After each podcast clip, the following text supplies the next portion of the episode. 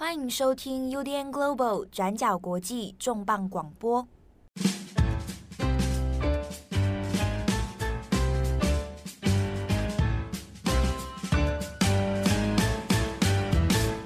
Hello，大家好，欢迎收听 UDN Global 转角国际重磅广播，我是编辑七号，我是编辑木仪。今天的重磅广播，我们刚好配合呢最近的气候高峰会。好，那这个 COP COP，我们在录音的当下呢，也还在进行当中。好，那每一年这个年度的这个高峰会哦，当然每一次都会做了各种的气候环境的报告啊，气候变迁的一些问题的再检讨啊。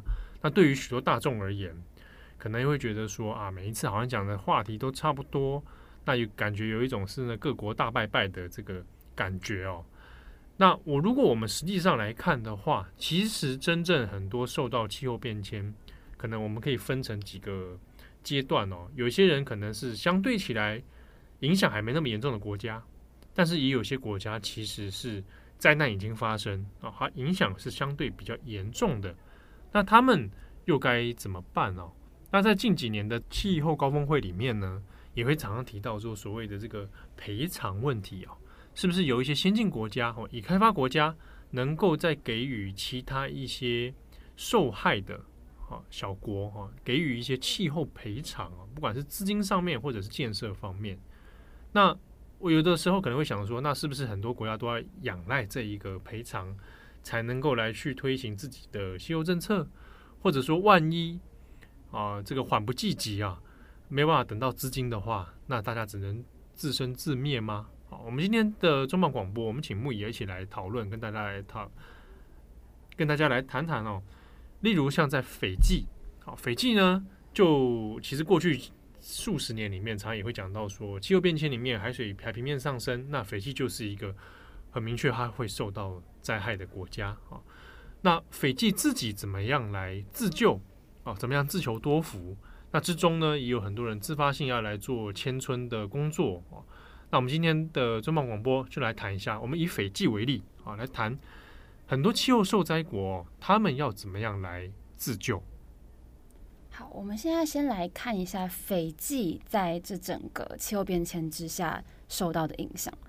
那斐济整个国家里面有大概三百三十个岛屿，那近年来因为受到全球暖化的影响，状况实在是有一点不太乐观哦。包含海平面上升，那海水倒灌到沿海的村庄，那也也让土壤严重的盐化，作物也变少。那即使是在山上的村落，那也是三不五时就来一下的那种飓风袭击，啊，变得越来越脆弱。那在这种迫不得已的状况之下，首当其冲的这些沿海村落，现在只能开始启动撤离、撤村的计划。那斐济也是这整个呃所有太平洋岛国里面第一个在气候变迁之下必须被迫要采取迁村的国家。好，那我们今天就来稍微介绍呃两个村落。第一个是瑟鲁阿岛，那它现在几乎已经是被海水淹没了。那回顾过去呢，每次涨潮的时候，海水就会倒灌到这个村庄里面，然后让村民每天。啊，遇到这种情形，他就只能铺上厚厚的木板，然后在木板上等待退潮。然后等到退潮之后呢，都再去清理那些留在客厅里面的水草啊、沙土等等。那还有一种情形是，哎，退潮了，然后庭院里面留下一些小船啊，这对他们来说也是稀松平常的事情。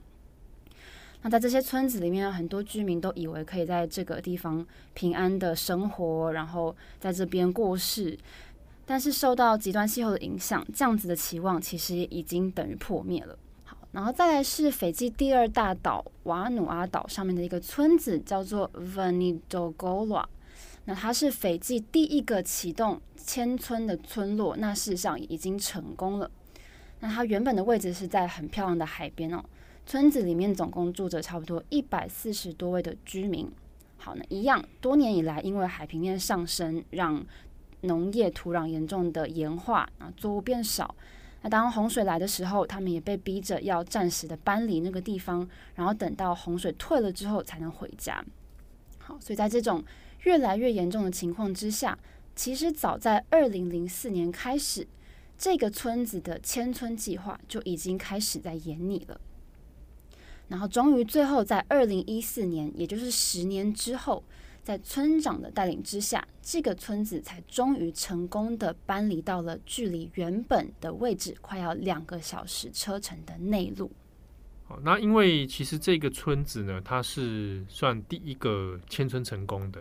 嗯，好，所以在呃，不管是当地的新闻讨论，或者是外媒的专题报道里面，其实也蛮会聚焦在这个村子成功的经验。好，那像英国的《卫报》，那他们也去做了一个走访啊，去看看在这村子迁村的前后有没有什么变化。那迁村的那个原本的原生地啊。好那他现在又会是什么样的状态？好，那这篇报道的记者呢，他实地的走访原本村落的这个位置，然后看到的是什么？他看到的是被洪水持续侵袭，然后浸泡的这个房屋的残骸。然后这个原本的村民，他就带着这个记者去逛啊，然后他就指着说：“哦，那边是原本我们家的后院啊，啊，原本那边有绿油油的草皮，然后我们都在那边跟家人一起吃饭聊天。那现在眼前的只剩是一片污泥，一片的沼泽了。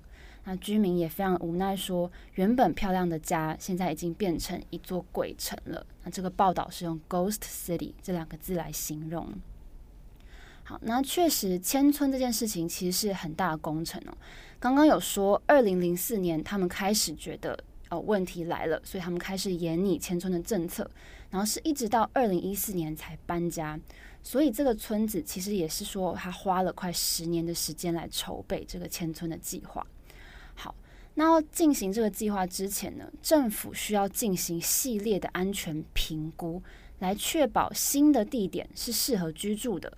然后接着要再来评估，说要不要进行进一步的开垦，或是要怎么做开垦。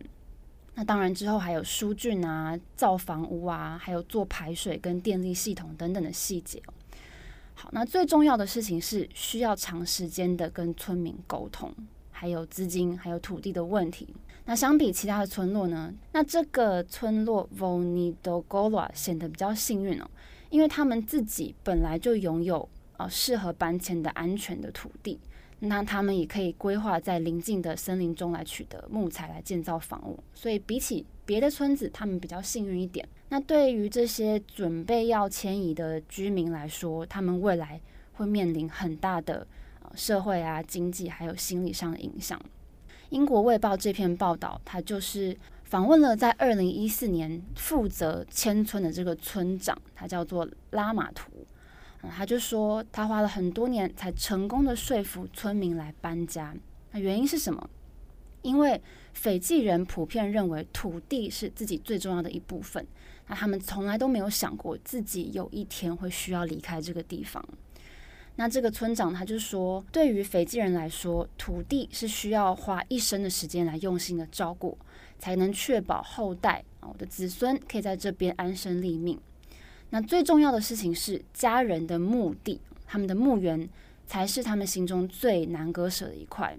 这个村长他就形容说，在搬迁的过程中，很多村民他们需要面对一种两难，就是祖先的遗骨要在留在土地里面，然后我们自己离开，还是说我们要把祖先的遗骨挖出来，然后再带到陌生的，可能祖先也不会喜欢的新的地点呢？那这两种选择，不管做哪一个决定，都可能对他们带来深深的创伤。那就有村民分享说，这对大家来说都很痛苦。他们就说，他们的家人都葬在那边，那他们离开了，等于也是离开他们的父母，离开他们的祖父母，啊，离开他们原有的一切。那据说迁村的那一天，所有的人都忍不住哭了。好，那迁移之后的生活到底是一个什么样子呢？呃，的确有一些人可能会觉得，哦，他会对村民造成一些负面的影响，可能会不习惯啊等等。但确实，对于妇女、老年人还有儿童来说，确实有一些改变。那例如说，嗯，过去他们村落在海边，那过去都是以捕鱼为他们家的主要的生计来源。那现在他们村落搬到离海边很远的地方，那变成如果他们还要以捕鱼为他们经济的主要来源的话，那变成要需要花更多的时间往返工作。那有不少的女性被期待说：“好，那你不要再跟老公一起去捕鱼了，那你要专注的待在家里面做家务的劳动。”好，那但是另外一方面，有一些农村的妇女，她们在联合国呃的帮助之下，有加入了联合国妇女署，目前正在为当地发展劳动力的一个妇女的赋权计划，就是 empowerment 的计划。那其实，在新的村落，也许也为女生，也许也为女性增加了另外一种工作上的可能性。以上这个算是比较成功的案例。好，当然我们讲成功，也其实是。讲到说他有把村子迁移了，那当然，其实严格讲起来，这个一定会对原本的村落生活是会发生一些改变啊。你地理空间移移转，那就会对你的生活秩序啊，啊，你的习惯啊，会发生一些结构性的变化。那比如说像刚刚牧易讲这个关于土地跟血缘的这个关系嘛，我们可能过去世代我的家人族人都是葬在这里，土葬的形式。那我现在要剥离这个呃跟土地的连接，那一定会对之后的，比如说亲族关系啊、祭祀祖先，可能都会发生一些冲击啊。啊，虽然说虽然我们讲迁村的是成功，但也有可能就长远来看，对一个区域或对一群这个氏族也好啊，可能都会产生一些冲击。那之中，我们可能也可以来看看，就是除了像这样的村子之外，那有没有其实？可能多少也会有一些村子，它是没有办法那么表面上那么成功的一个案例。嗯，我们就数字上来看呢，呃，在斐济的迁村计划里面，其实十年之内目标是要迁移四十二个村落，那目前只有六个村落是成功迁移的。那剩下来的这些三十几个的呃村子，他们面临什么样的问题呢？其实不外乎就是有关于土地跟资金的问题。那土地就是哦，我的内陆的面积不够，让这么多人可以迁移，或者说土地的性质不适合让人民居住等等。那我们接下来就要举一个例子，叫做纳巴瓦土村庄，它是位在于瓦努阿瓦岛的一个小山丘上。那虽然它暂时没有受到海平面上升的影响，就像刚刚我们提到那个村庄，它可能是因为海水倒灌的原因，让他们没有办法继续生活。那这个纳巴瓦土，它相对来说是一个在比较高的位置上，但是因为多年来飓风多次的袭击，然后让它变得也越来越脆弱了。像是二零二一年的一月，有一个叫做飓风安娜侵袭了这个地方之后，科学家就评估说这里已经不再安全了，然后建议村民说要赶快迁移到安全的地带去，但是他们并没有适合的宜居地点。那在飓风超过，那在飓风已经过了大概十八个月，已经超过一年的时间了。旧的村庄仍然是一片的废墟。那有，那有超过四百位的村民目前在避难中心已经生活超过一年了。那即使在多方的协商之下，已经获得了小块的土地可以迁移，但是后续的开发也需要耗时很大量，也需要耗上大量的资金还有时间。好，那另外一个有关于土地的部分呢，其实，在斐济有大量的土地是原住民的领地哦。那根据当地的规定呢，原住民的领地是不可以经由斐济政府自己来进行买卖的，而是要透过他们的氏族之间的协商，才可以允许说哦，好，那我让你来我的土地上来建造新的村落。但是在建造新的村落的时候，需要有留意一件事情，就是新的村落它在建造的过程中。我需要也去顾及旧的村落。这边讲的是说，要顾及旧的，可能是原原生的这个氏族了啊，比如说呃木仪一族，对，跟七号一族啊，那七号一族现在要被这个海要被海水淹没了，对，啊迁村啊，跟看到木仪族住的比较内陆啊，那要跟你借土地啊，对啊，说你刚好有一块空地，那。借七号躲一躲，好，然后就我是带着我的啊七号一组就要进去，这个跟你借土地来迁村这样子。那结果呢，七号就在这边盖了一个摩天大楼，对，超豪华的那种。对啊，结果木椅呢，他们的族人都住在这个平房，对，凭什么？对对对，那这个就会发生一些，诶，可能是有一些摩擦啦。嗯，但是在斐济的这个状态里面，他就必须要去做协商。就是我跟另一个氏族借土地的话，那我同时也要贡献我的建设能力或者资源啊，比如说那呃你借了我土地，那我也要帮助你的族人啊，在土地上面，那你可能有一些设备或者是基础建设啊需要来更新。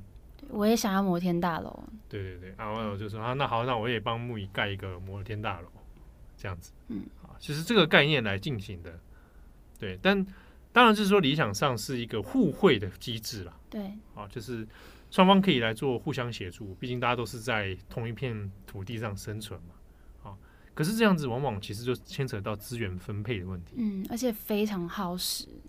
对啊，那就会有是不是每一个 case 都你情我愿？嗯，啊，或者是有时候难免会大小眼啊，牵扯到资源分配就会大这样子，嗯，啊，所以啊就会觉得说，啊，我可能资源也没那么多啊，现在你们族人都要给我给我养，对，而且就斐济实际上的案例来说，事实上有因为这样子发生过很多冲突，所以这四十二个需要迁村里面有很多很多村子目前都还吵不拢，啊，就是到二零二二年的当下，对，啊，其实还是有很多协商的问题存在啦，嗯。好，不过刚刚举这样的例子其实是比较啊，让他看起来生动一点啦。不过呢，我们实际上回到这个斐济的一系列迁村的问题哦，可能大家还是要想一下，这边指的所谓的迁村，它大概以斐济的 case 来说的话呢，会需要多少的资源或者资金？好，我们以刚刚成功的案例 Vonidogorua 来当一个例子。二零一四年他迁村的时候，他总共花费的数字是九十八万美元哦，所以如果换算成台币，大概是三千万台币左右。那这其中，斐济政府支付了大概七十四万美元，也是大概两千三百万台币左右。然后剩下的二十四万美元呢，就是用在于建造房屋的建材，那这是由村落的社区他们自行筹措的。好，那在但是这是二零一四年的案例哦。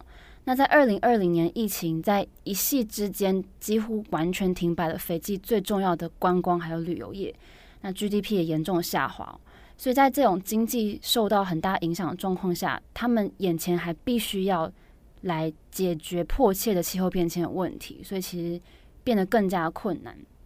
那就斐济整个气候的支出来说，大概有百分之四十以上的资金是来自于国际的资助，那其他才是来自于斐济政府本身。那事实上，在二零二零年的二月，纽西兰就有向斐济提供了规模大概一点五亿美元的气候变迁援助计划。那其中的这两百万的美金，就是用来做这个迁村的捐助款项。好，那有一个从二零一八年就开始协助斐济来制定搬迁方针的一个国际律师，他就说，斐济是太平洋岛国里面第一个对迁村有高敏感度的国家，而且重点是他实际的行动来演拟策略。那他觉得说，斐济政府多年的这种积极的行动跟态度，是可以获得这个纽西兰信托基金捐款的关键原因哦。也就是说。斐济他其实自己的自救意识其实是很高的。那这个国际律师他也说，他觉得斐济的这个迁村计划，事实上是可以作为其他受灾国未来的最佳典范之一。好，那我们回到我们刚刚提到这个 COP 二十七的有关于气候赔偿的问题哦。事实上，在二零零九年的哥本哈根气候变迁高峰会里面，就曾经对于这个议题有进行一些辩论。好，那因为这边牵扯到这个气候的金融资金问题，那当近几年其实大家讲的比较多，就是关于气候赔偿。那这之中呢，其实正反的辩论还蛮多的。比如说，有人会觉得说，呃，到底需不需要，或者你有没有义务、道德义务上，先进国家、已开发国家应该要来支援资金。啊，那之中也有就是正反意见的拉扯了。当然，也有些反对意见是认为说啊，那这个应该要各自啊来负责哦，不然形成说只能由特定国家来经援这样。但是现实上面的确是有很多事情哦，比如说有些国家像斐济好了，它能够自力救济，那其实我们看到大部分是千村的 case，对不对？对。那规模上面当然跟迁移整个。我们说已开发的城市，那比起来它规模相对是难度没有那么高，嗯、或者我们刚刚讲到它那个千亿的那个资本，其实也没有想象中大高到天文数字嘛，嗯，对啊。但是呢，它却有很多涉及到背后技术的问题啊，就是他们作为作为这样的小国，可能就本来就比较少有相关的技术跟资源，那它需要有外来的资金来做挹注，那才比较有机会早一点来推行。对啊，那所以在呃这几年的里面，就会讨论到这个气候赔偿。当然，也有也有一些看到在历来的这些新闻讨论里面，也会有人觉得说啊，是不是这种？哎，大国就出一笔钱就好了。嗯，啊，那继续来做自己呢，继续来这个碳排放。啊啊，继续在这边，那就感觉赎罪券嘛。嗯，好，那或者也讲说，这汇款这个问题当中，就会有实物操作上面就会遇到很多问题。该汇多少钱？对不对？透过第三方来支付，那这资金合不合理？嗯。资金有没有有效运用？有没有监管单位可以来执行？怕说他钱下去，结果不知道去钱去哪。嗯，对啊。而且国家很多，有太平洋岛国，然后有南亚什么等等的。对，好，那这些其实就实物上的确遇到太多太多的状况。好，那也大家也，我们不要说这个。国家这种所谓救国资金好了，我们讲平常啦，嗯、哦，大家上班，如果你工作里面有预算要拨下来，拨多久？我就问，现在是在抱怨吗？没有了，就是说你就不会马上钱进来嘛，对啊，对不对？很多人跟公家，就比如讲我们跟公家单位合作，嗯，哇，大家一定很有感，跟 公家单位合作，哎，我还要自付，我先自付，哎，自己先垫，先垫，对不对？对，然后人家预算分几好几笔下来。啊啊！自己先破产啊！明明就自己很需要钱，然后还需要自己先垫这样子。对，所以这个当中就当然实物上涉及很多问题啊，就关于这个气候资金的这个状况。嗯、但是它其实历年来已经不是这几年了，它其实已经超过十年以上，在大家每次碰到气候变迁议题的时候，都会讨论的一个问题。对，就像我们就数字上来看，我们从二零零九年的哥本哈根气候变迁高峰会里面，其实就有曾经针对这个气候赔偿的问题来进行辩论哦。那个时候，工业化国家他们就承诺说，二零二零年开始，每一年都会提供一千亿美元的气候资金来支援这些发展中的国家，来帮忙他们来因应气候变迁带来的冲击。好，那事实上。虽然从二零一三年以来，这些资金确实是有在逐年递增哦。例如说，从二零一三年是只有五百二十四亿美元，好，那到了二零二一年是逐渐攀升到了八百三十三亿美元啊，是有变高的，但是距离每一年一千亿、一千亿美元的目标还是有很大的一段距离。好，那如果即使我们的资金已经达标了，那分配的问题也是一个很大的一个议题哦。像是斐济的气候变化部长，还有他也是经济部长，他说，如果仔细检视这些用在气候变迁调适的资金上的分配来看，太平洋地区的拨款其实只是非常小的一部分而已，但是太平洋地区的需求。对于这样子的资金的需求，现在正在快速的增长当中。所以这些富裕的大国，所谓他们，因为他们碳排，然后加速了气候暖化。那有关于这种气候正义啊，还有受灾国赔偿基金，近年以来也成为了国际谈判重点之一哦。但是换句话说，在这种极端气候之下，正在受苦的这些呃人民，像是斐济的村民。他们还是每天都在苦恼，说：“好，那如果我等不到这些富裕的国家为我们买单的话，那我们下一步该怎么办？”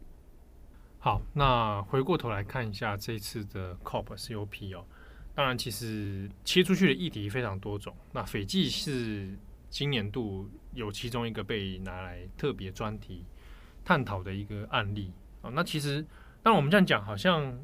感觉很理所当然，嗯，很顺理成章啊。斐济遇到状况啊，迁村哇，成功了，对对。但实际上，大部分我们看到的是斐济算是一个案例，是它因为太平洋岛国嘛，嗯，好。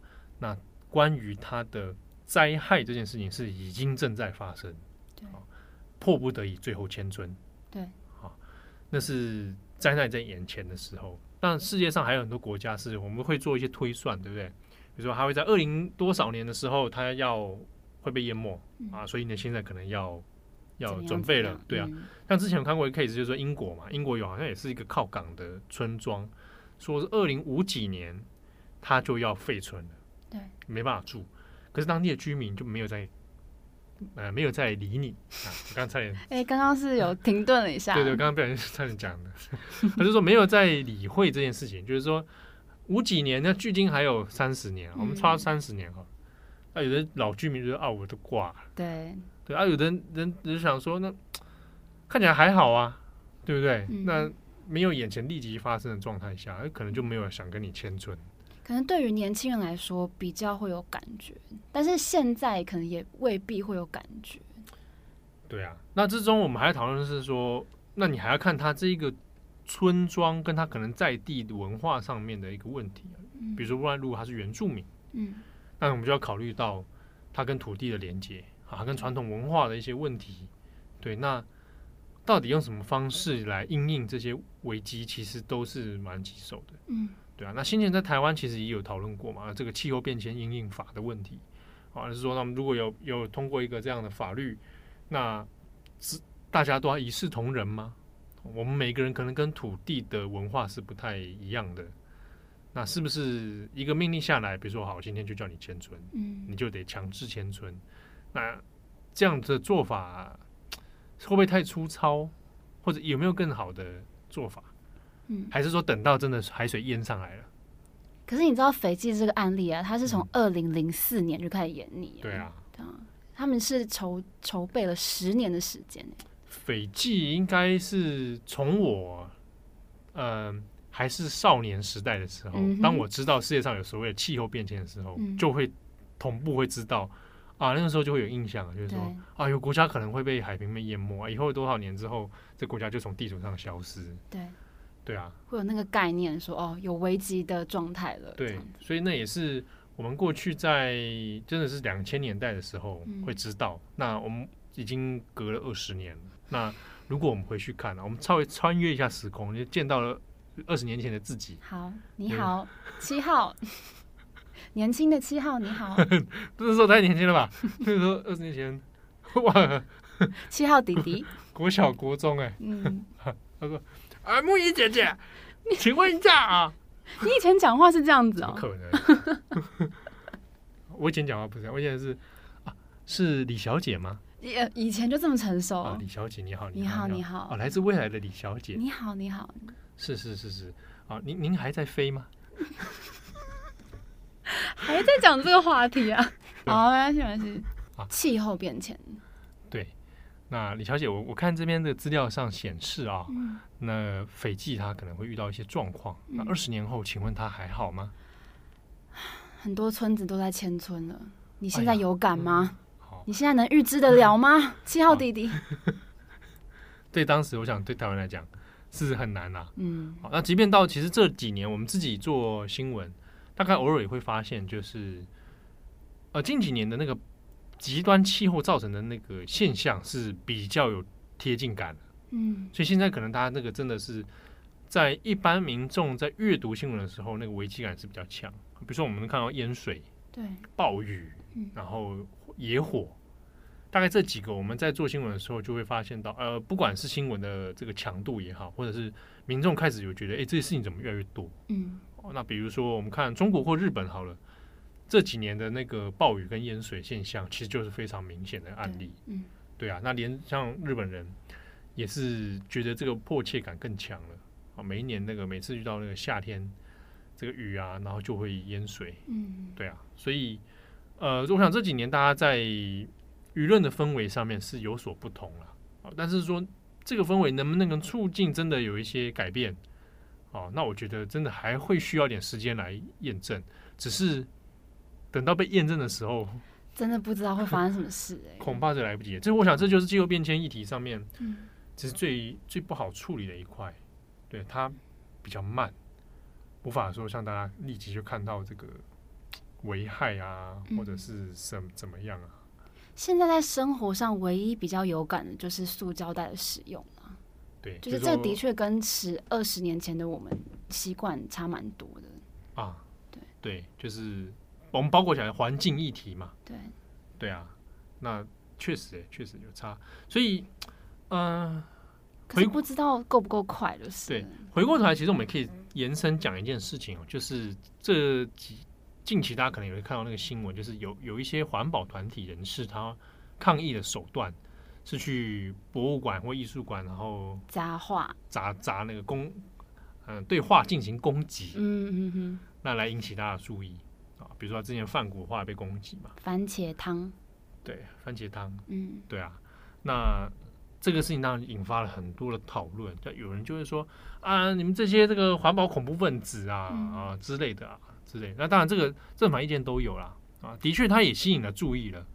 但是我像我自己解的解读，上是看完看完之后，也会觉得啊，吸引注意，然后嘞，嗯，对啊。那你自己身上穿的衣服也是也是碳排放啊，头发有时候有些人会染色嘛。那染色这个好像也不是那么天然哦。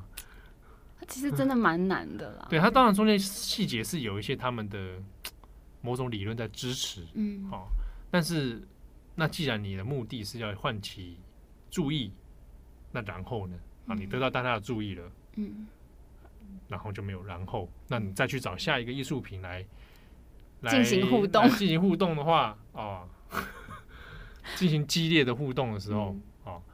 那难道对于这些相关议题是真的有帮助吗？嗯，我自己也是会打一个问号了。值得思考一下啦，并不是说完全没有好处。嗯嗯嗯。哎、欸，那我刚刚那个二十年前角色已经离开了没？啊，你可以继续啊。Hello，、哦、你好。怎么会是用这种声音啊？好吧，如果我们商业时空回去跟自己讲的话，是不是要开始过着环保的生活呢？对，如果是我的话，我会。真的、哦。对，因为以前确实对于。嗯，垃圾回收这件事情没有什么感觉，但现在不知道为什么莫名其妙就会想要认认认真的垃圾分类，我也不知道，可能危机感来了吧？什么叫莫名其妙？这就是养成习惯，对对，对，对不对？对啊，对不起，不是莫名其妙，是正确的决定。对啊，我觉得的确是从生活当中，所以有的人会觉得说啊，一个人改变能干嘛？那我觉得至少你生活的。这个想法有个做一些改变，我觉得多少都是好事啦，嗯，对不对？至少你可以问心无愧，嗯，好。可是确实上是，事实上是有一些人很怕气候变迁的问题会影响到下一代，所以我身边是有一些朋友是不敢生小孩的。我不知道这会不会有点看透啊，但是，嗯嗯，当然这个是有这个，我觉得意这个是蛮有意思的议题啊，就是说气候变迁这个议题可能是会造成人集体焦虑的，嗯。对啊，或者是说变成一个远因哦，焦虑可以分可能远、中、近嘛。哦，近的焦虑可能是比较眼前发生、正在发生的事。那中期的跟远的，嗯，远的，比如说，当然也会有人因为政治议题而而而选择一些决定啊，可能会害怕生小孩，万一以后被这个被侵略。对，对啊，啊，也会有人这样子嘛。对，那我想我在想，气候变迁也许多少会有，因为天气都会改变一个人。对，对不对？那气候这种更长远的，多多少少一定会会是的。嗯，就是他们会觉得说，我为什么要生一个孩子下来，让他来受苦？面对这个悲惨的世界，对，然后有战争，然后又啊、哦、狂风暴雨这样。哦，末日的地球，嗯，是不是？